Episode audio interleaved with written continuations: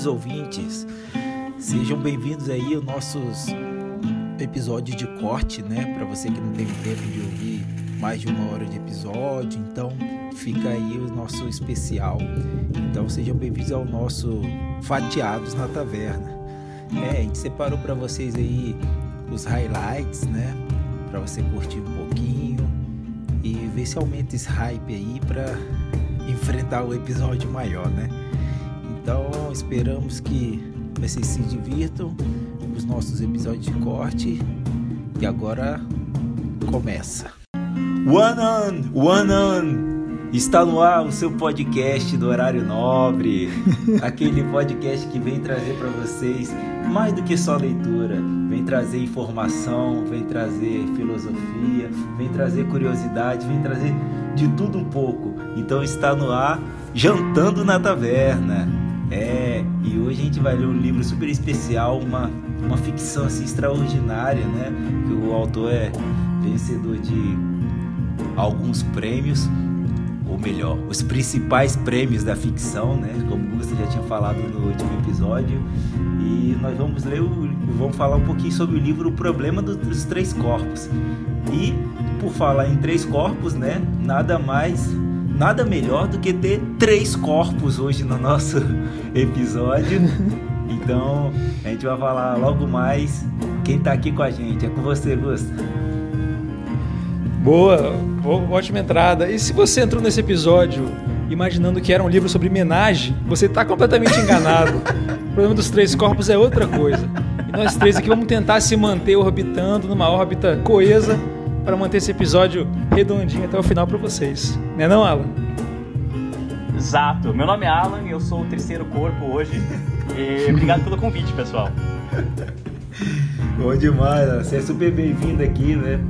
Mais um aí do, do PQP, do Pulitzer que pariu, que a gente sequestra para fazer esse episódio com a gente, porque é sempre, como eu já disse alguma vez antes, é sempre edificante ter de vocês aqui e tenho certeza que hoje isso vai ser fantástico essa, essa nossa conversa, né? E com isso, Gusta, vou pedir para você fazer um resumão aí desse livro que você gosta tanto. Beleza, esse livro, é, o Diego comentou de prêmios, né? Ele foi o primeiro livro que não foi escrito originalmente em inglês a ganhar o prêmio Hugo, que é o principal prêmio de, de ficção científica no mundo. E para fazer um resumão, é difícil resumir esse livro sem dar muitos spoilers, mas assim, eu vou me ater ao que a própria sinopse do livro já diz. Então não vou falar nada além disso.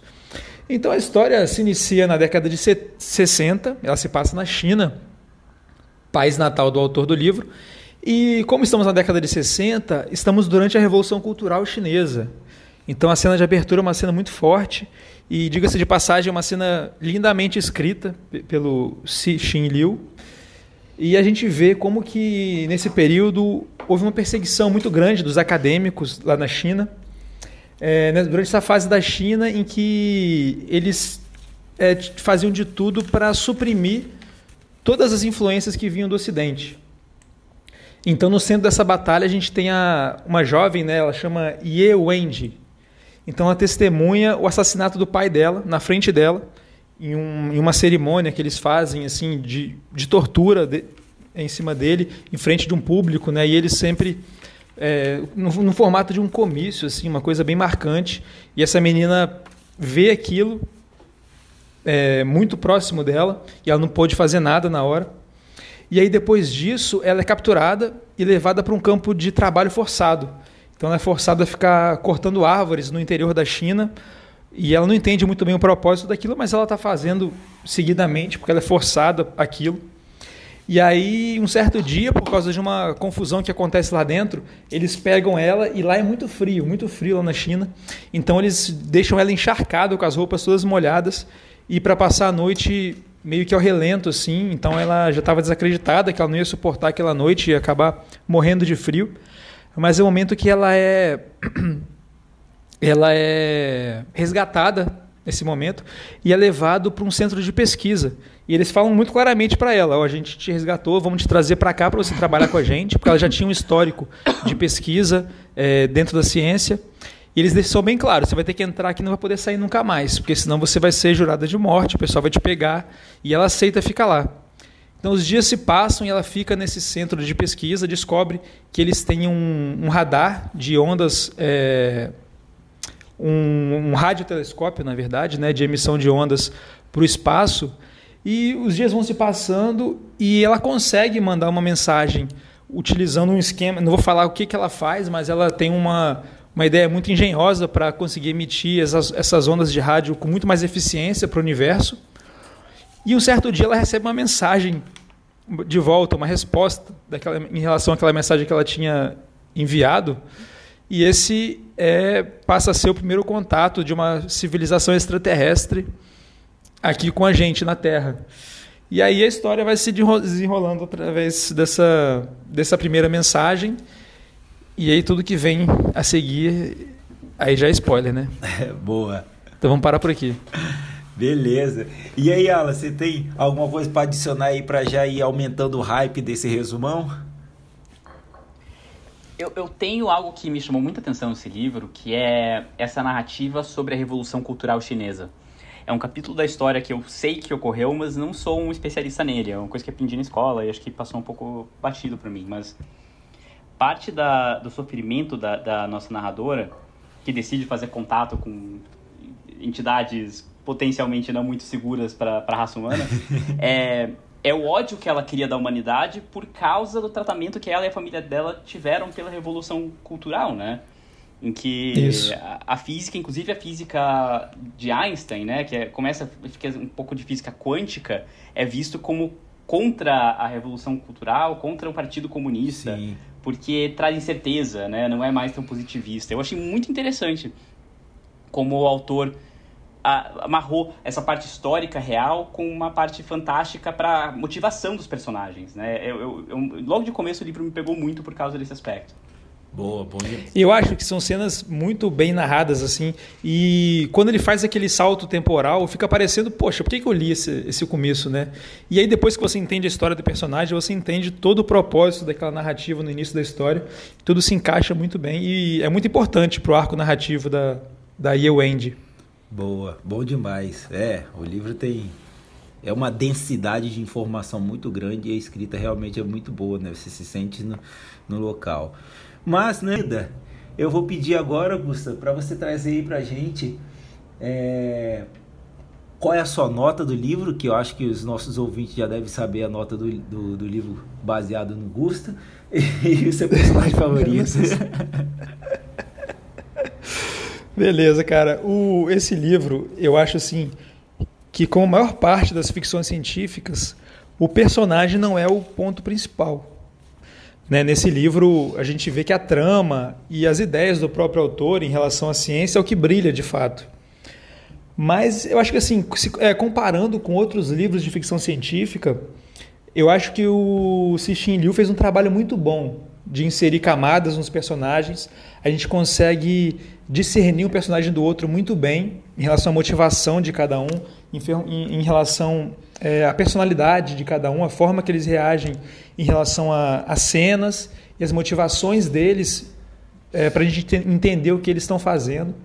Em relação à personalidade assim, de cada um deles, o, o, o policial, cara, o Dashi, ele é, para mim ele foi hilário durante a história inteira. Eu achei um personagem assim que se destacou muito o Dashi, o, o, o policial.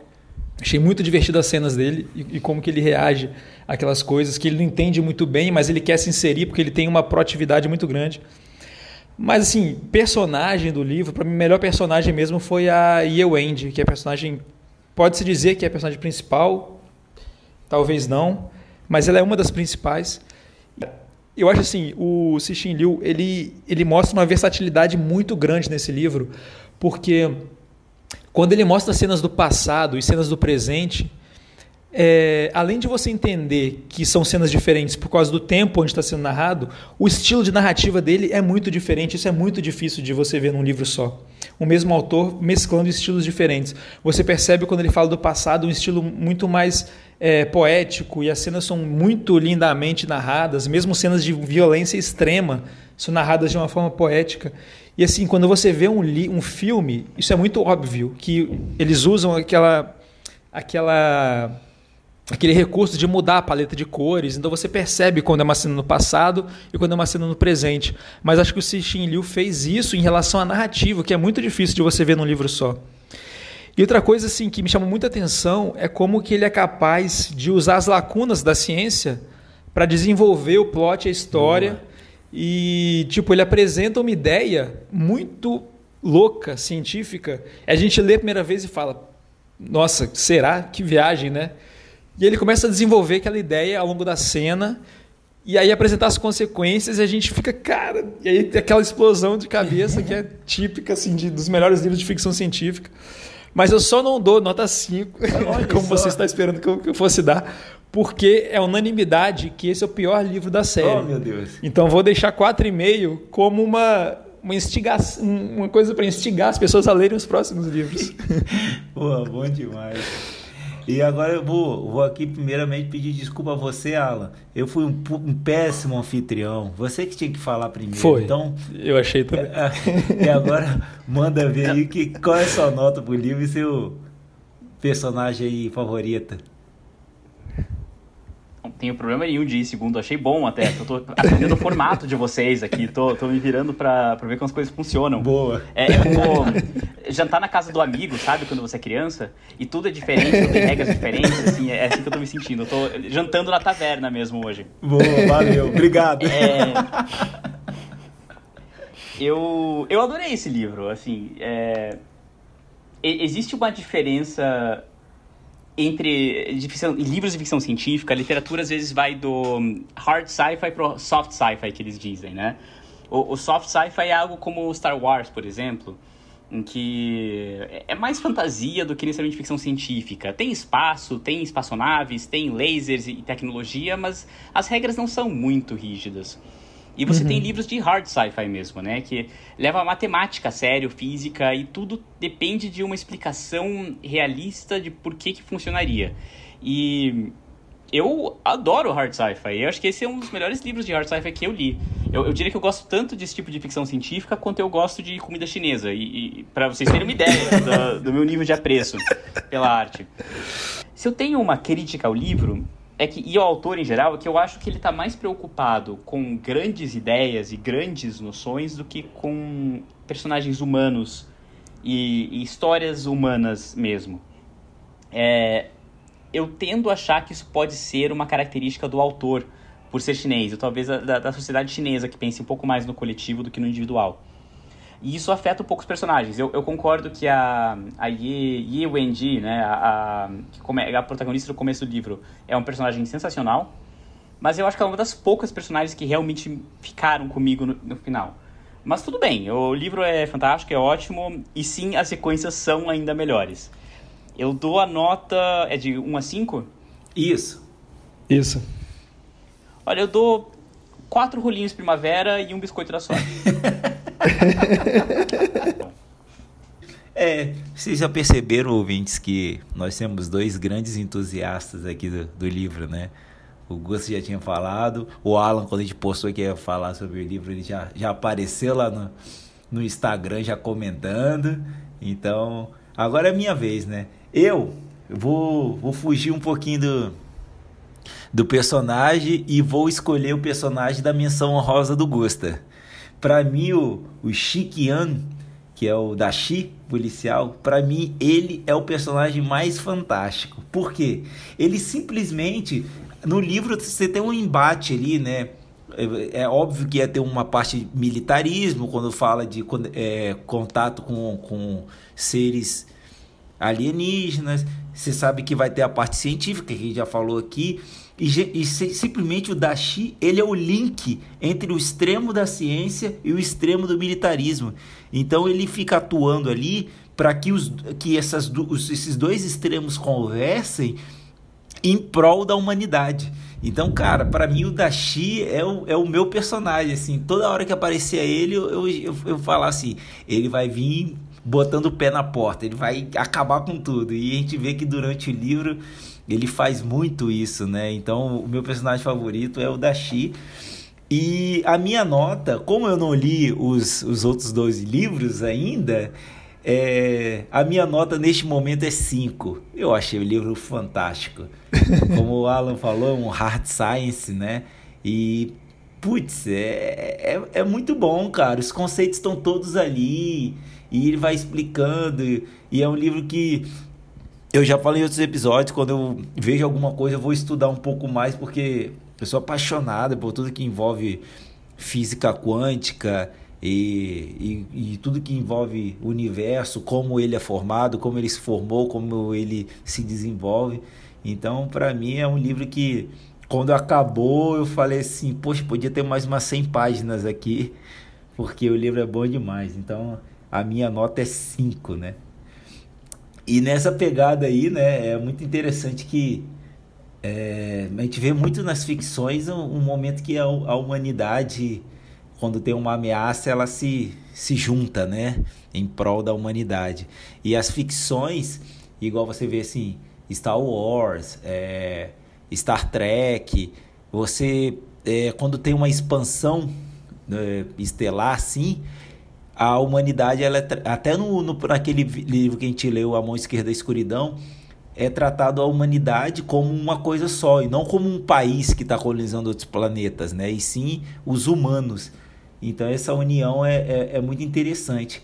E o que, eu, o, que eu, o que eu gostaria de falar é o seguinte: assim como a filosofia ocidental, Schopenhauer bebeu da água da filosofia oriental, a gente vê que a filosofia humana é uma coisa só. E por falar em filosofia, que tal a gente começar as nossas análises filosóficas?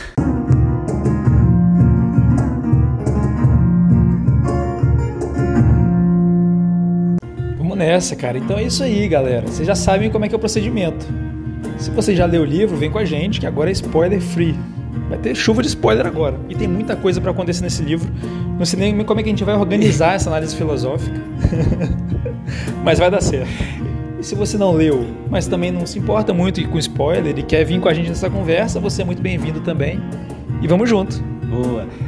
E, e assim, eu achei interessante a gente comentar também como que essa notícia da presença e da chegada iminente do, dos trissolarianos aqui na Terra gera uma divisão em pequenas facções e como que essas facções interpretam essa presença desses seres alienígenas que para a gente hoje em dia não é uma realidade, né?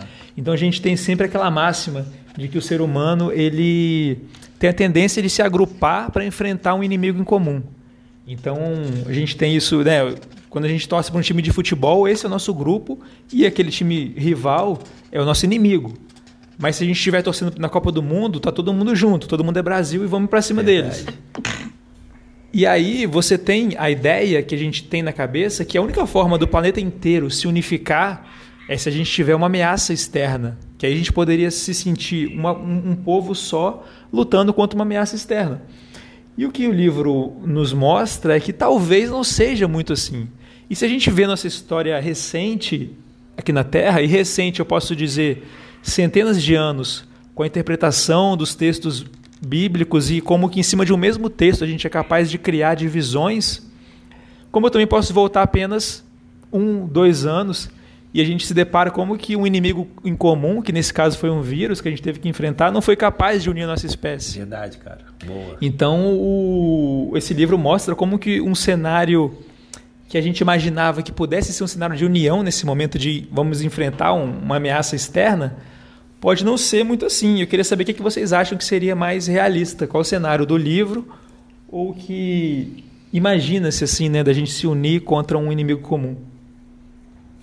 eu admito que esse último ano foi uma grande decepção para mim como humanidade. Eu era um daqueles inocentes que acharam que a, a humanidade ia se juntar. É, sabe, é, esse avanço da ciência. Você pensa assim, como a gente evoluiu como espécie, como povo, como humanidade, senso de uma só raça humana.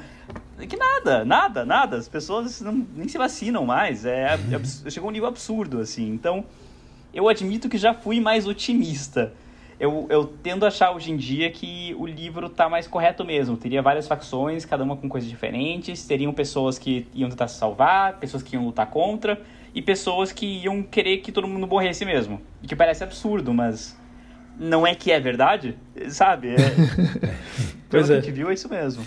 Tem uma teoria do, do, da esfera de macaco. Eu gosto do nome dessa teoria, acho que é por isso que ela me marcou. É, e o Diego talvez saiba mais do que eu, porque eu também sou advogado, não sei nada de biologia, não estou me metendo nisso. Mas já me metendo nisso, é, é uma teoria de que os primatas, os primatas também são sociais de modo geral, né? Uhum. Eles têm círculos sociais. Só que quanto mais desenvolvido o primata, maior é o círculo social deles. Sim. E é, seguindo um pouco essa lógica de desenvolvimento, de grupos, tamanho do cérebro e tudo mais, faz sentido que a raça humana tenha evoluído para ter, assim, 300 pessoas no seu círculo de macaquinhos ao seu redor. Mas não 7 bilhões de pessoas. Sabe? A gente consegue ter uma comunidade, um círculo nosso que a gente consegue formar relações sociais, mas mais do que isso, a gente não é não foi construído para esse tipo de escala mesmo. O que talvez explique um pouco por que você acaba com esses, esses essas tragédias os comuns, né? Que você tem assim, uma coletividade agindo de forma idiota porque ela não tá. ou subótima, tá? Muito idiota, subótima. Pra, porque ela não consegue se organizar da melhor maneira, por si conta própria. Então, é, e isso acaba, você vai puxando esse, essa corda, você vai levando a teorias de estado diferenciadas, inclusive da própria China. Mas eu acho curiosa essa ideia, assim, que a gente não, a gente não evoluiu para ser uma raça só interconectada tão grande assim. E essa questão aí do, do, da sociabilidade é exatamente isso, Alan. Essa teoria de estudo, a gente evoluiu, né? É, a gente falou isso até no, no último episódio, né, Augusta? é, que o, do sapiens, é, né? os grandes primatas eles, eles têm uma, uma das características em comum, né? A evolução dos grandes primatas, e isso inclui gorilas, chimpanzés, bonobos, é, gibão, orangotango, é a, socia é a sociabilidade. E mas a, a sociabilidade ela, ela evoluiu para grupos e não para 7 bilhões, né? Porque 7 bilhões não é um grupo mais, é, um, é uma praga, na verdade. Então, cada grupo desenvolve a sua cultura. E quando a gente fala de cultura, a gente entra na parte filosófica de que cultura também tem questão ética, questão moral. E quando existe um choque de cultura, é como se fossem espécies diferentes é, brigando por um, por um espaço, sabe? Então é exatamente isso. São como a gente é espalhado pelo globo inteiro, não tinha como o ser humano ter uma só cultura no planeta inteiro. E eu acho que o, o, o grande, pa, o grande próximo passo da humanidade para que acabem as desigualdades é entender o que é cultura humana e não cultura local. Entender que a cultura local ela faz parte de um todo maior que é a cultura humana. É olhar para o humano com que cada humano, o que cada humano faz é muito bom. É a valorização né, da cultura. É, até no, no manuscrito que eu estou escrevendo, eu, eu levo muito isso em conta, né? E é o, é o que eu penso, assim. Então eu trago o, o que eu penso de, de, de, estudos biológicos e filosóficos que tem tudo a ver com essa teoria aí mesmo, cara. Eu acho que você trouxe um ponto, assim, fundamental para a gente pensar nisso aí, né? Será que a humanidade está pronta para ser humanidade? Ou será que a humanidade hoje é só um monte de humanos diferentes tentando viver junto no mesmo planeta, né? Massa. E eu queria, queria saber de vocês agora um pouquinho, aí indo para a parte mais científica, o que, que vocês acharam daquele, daquele experimento dos trissolarianos, como que eles explicam? Como que eles fizeram o sófon? E como que eles mande, mandaram o sófon para para a Terra, mesmo estando a quatro anos luz de distância, né? Pensando em quatro anos luz é o seguinte: se você está a, a quatro anos luz e você tem que voar para a Terra, se você viajar à velocidade da luz, você demora 4 anos para ir e 4 anos para voltar. Mas só partículas viajam na velocidade da luz. Então não tem como a informação viajar na velocidade da luz. E, e eles tinham, e eles sabiam todas as informações da Terra no mesmo momento que acontecia. E tem toda a explicação. Eu quero saber que, que vocês, como vocês se sentiram, o que, que vocês acharam de toda essa parte científica da, da criação do Sófon e, e, e como que os trissolarianos manipulam a ciência e a vida na Terra. Cara, eu acho o, o Cixin Liu ele é programador de software, inclusive. Ah. Nesse ponto aí, cara, uma das coisas que eu fiquei pensando depois que eu li esse trecho é que eu imagino que essa pode ter sido uma das fagulhas de início para ele criar essa história, sabendo que ele é um programador de software. Ele deve ter visualizado essa cena e falou: Cara, eu vou escrever uma história em volta disso. E essa cena é muito detalhada. Muito. E é aquele exemplo que eu falei, assim, que quando ele apresenta a ideia, a gente fala: Peraí, esse cara vai, vai me tirar da, daqui da história, porque não estou acreditando que eles vão pegar um próton e vão desenvolver um computador com inteligência artificial aqui dentro de um próton. E aí o Sixino fala: segura aí, mais cinco páginas. aí você vai, você vai lendo, você vai lendo. E quando ele começa a te apresentar as implicações daquilo e vai te explicando gradualmente ao longo da cena, aí você cai para trás, cara. Ele vai, o que eu, uma das coisas que eu achei, assim, duas coisas que eu achei incríveis nessa cena. A preocupação dos trissolarianos que na hora que fosse é, diminuir as dimensões, né? já que o próton tem 11 dimensões, a gente não sabia disso, mas são 11 dimensões, e eles querem tornar ele bidimensional, que aí o tamanho dele vai ficar gigantesco. É igual você pensar que a gente está com esse livro na mão e ele tem um tamanho X, mas se você pegar todas as folhas dele e espalhar em um sistema de duas dimensões, ele vai ficar com um, um vai ocupar um espaço muito grande. E é nesse espaço que a história é escrita. Então é mais ou menos o que eles fazem. Eles vão abrir esse próton, que tem 11 dimensões, vai passar para duas, ele fica gigantesco, e eles vão codificar um sistema ali de software dentro desse próton e vai tornar ele um supercomputador. E duas preocupações que eles têm.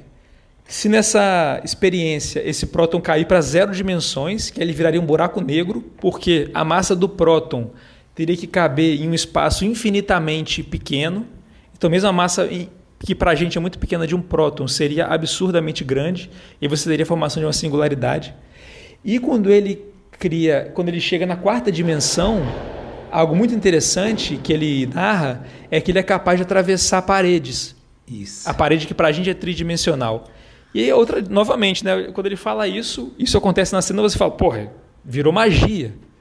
Mas não, aí ele explica. E ele é muito didático na explicação. Imagina um círculo um círculo é bidimensional. Você, você, como um ser de três dimensões, você consegue atravessar a barreira do círculo e entrar para dentro dele. É isso que um objeto de quatro dimensões faz para interferir na nossa realidade de três dimensões.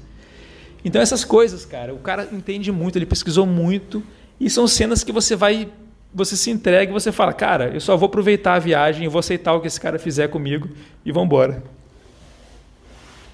Eu vou discordar do Gusto aqui, só para causar polêmica. eu, concordo. A cena, é, a cena é genial, é super bem escrita, é muito imaginativa. Eu concordo com tudo que você disse, na verdade.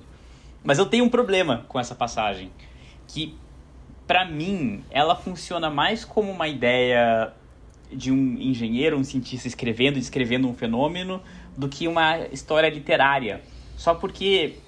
Eu, eu, eu, eu lembro disso, dessa passagem, fiquei me perguntando quem são essas pessoas? Quem são os cientistas trissolarianos? Porque você fica com uma essas coisas inimagináveis acontecendo no céu, é, na órbita do planeta trissolariano. E se vê a reação da população também, com medo, animada, assustada, achando legal, achando não tão legal. Mas não eram pessoas, sabe? É, e é um problema que eu tenho com os trissolarianos em geral, às vezes, que é, eles são vistos como uma massa sempre. É sempre a massa coletiva fazendo uma coisa. A massa coletiva dos alienígenas criando essa tecnologia. A massa coletiva dos alienígenas invadindo a Terra. E é aí que eu, é um certo probleminha que eu tenho com essa passagem. Eu acho que ela é muito boa como ficção científica, é muito boa como explorar uma ideia. Eu acho que ela falha um pouco na parte literária de ser de mostrar indivíduos também, sabe? De mostrar essa vida emocional de personagens que fazem com que a, a arte seja arte, a literatura seja literatura. Porque senão você está descrevendo o um mundo, está descrevendo uma coisa, e não necessariamente como uma obra literária narrativa. Mas eu estou discordando mais por discordar, tá? É bem legal mesmo. É, é, não, é entendi, eu achei muito legal parte. essa visão. Realmente eles são vistos como, um, como uma massa, né? como um todo que se comporta em conjunto, né? que se comporta é, em rebanho. Eu acho que é muito é, assim, em função muito... da história ser do ponto de vista do ser humano, querendo ou não, né? Mas eu entendo. É, é uma cena longa e que fica muito mais focado na ideia do que nos personagens que estão envolvidos nela, né? Bota fé. Não, e, a... É, assim, eu gosto de debater ideias, mas, mas eu acho que talvez isso é um tema recorrente ao longo desses livros. E mesmo nos humanos, eu acho que tem um pouco disso. Às vezes ele foca mais nas instituições e nas ideias dos, dos grupos do que quem são essas pessoas, o que, que elas querem, sabe? Mas é uma questão de, uhum. de estilo narrativo também. Isso me fez. É, ficção científica como um todo costuma cair nesse problema, né? Você pega os livros clássicos aí de Asimov, Arthur C. Clarke, são livros sobre ideias. O Sixin, eu acho que ele acaba caindo nessa, que assim, eu gosto de livros que, de histórias sobre personagens também. Eu sou muito parecido com você. E assim, eu acho que ele de mal mal ele conseguiu fazer um esforço pelo menos para alguns personagenzinhos. Mas realmente, os solarianos não. Aí é tudo uma maçaroca só. eu concordo. É, é que não precisam ser coisas contraditórias também, né? Eu acho que um bom autor consegue misturar o mundo das ideias com esse mundo. Eu sei que eu tô falando mundo humano, mas eu sei que não se aplica a todos os personagens aqui, mas é isso, é uhum. ver a humanidade de cada situação também, né? Quando você consegue narrar as duas coisas. Porque às vezes tem um problema contrário também. Você tem. E eu não tô pensando em um exemplo específico agora, mas tem esses livros são super sobre ideias, sobre um grande, sabe, um monstro, uma um novo planeta e assim vai, e daí no meio você tem um romance meio novelinha, porque você tem que ter uhum. personagens humanos. E não é o caso, assim, mas existe um meio termo ali, né, de você conseguir fazer uma história humana ao, ao, numa história de ficção científica. E eu acho que o, o filme também, que a gente estava comentando antes, faz bem isso. Mostra o peso humano de uma descoberta de contato alienígena. Eu, Diegão, um livro que é, que é muito bom para a gente ter de exemplo desse lado que o Alan está falando é o Matéria Escura, né? Verdade. Verdade. Isso é, é uma coisa muito interessante, Gustavo, porque em todo, todo, toda essa questão de é, 10, 11 dimensões, emaranhamento quântico e teoria das cordas, tudo isso está inclu, incluído nisso aí o que a gente discutiu sobre a, o experimento do gato de Schroeder, né? Isso tem, tem tu, tudo que eles uhum. fazem da, da comunicação entre trissolares e a Terra está, está nessa questão do, do, do, emaranhamento quântico. Que é. Caraca, você fez um link com matéria escura na hora. É. na lata. É isso mesmo, cara. O matéria escura, ele, ele, ele é um pedaço de toda a teoria quântica que está na, na ideia do, do sófon dos, dos trissolares. E é, é exatamente isso que você falou. Ele tem essa questão que o Alan falou, né? Que os personagens são muito fortes. E realmente é, é uma história sobre os personagens envoltos num contexto de ficção científica. Exatamente. Pior que eu não li Matéria Escura. é muito bom, cara. Já. Vale muito a pena. É uma coisa assim, fantástica, fantástica mesmo. E é isso aí. É, eu aí. acho que é o seguinte: quando a gente fala de embate, né?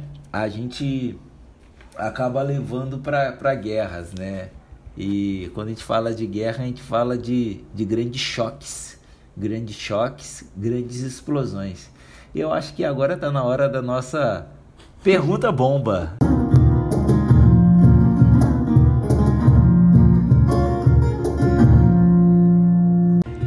Cai, como é que vai e ser hoje, essa pergunta né? bomba hoje, hein?